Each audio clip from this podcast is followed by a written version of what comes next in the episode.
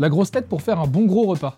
Euh, bah évidemment pour faire un bon gros repas c'est euh, c'est Bernard Mabi parce qu'il est gros et qu'il aime manger.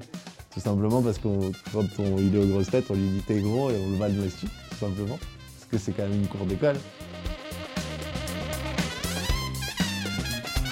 La grosse tête que t'aimerais voir plus souvent aux grosses têtes justement. Je pense qu'on est tous assez euh, dans un équilibre. Là je saurais pas quoi dire. Je pense que c'est génial de changer de grosse tête de temps en temps et, et, euh, non, franchement, je trouve que c'est assez équilibré. Je sais pas s'il y en a une que j'aimerais. Euh, Pierre Palmade, j'aimerais bien le voir plus souvent. Voilà.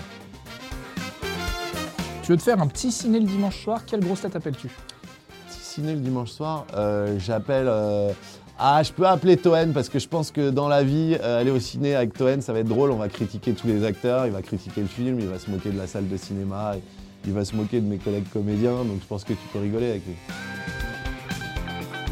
Quelle grosse tête aimerais-tu voir arriver dans l'émission? Je sais pas, Enrico Macias, ça serait un kiff par exemple. Parce qu'on pourrait l'imiter face à lui, ce qui serait vraiment très agréable à faire. C'est une imitation approximative d'Enrico Macias.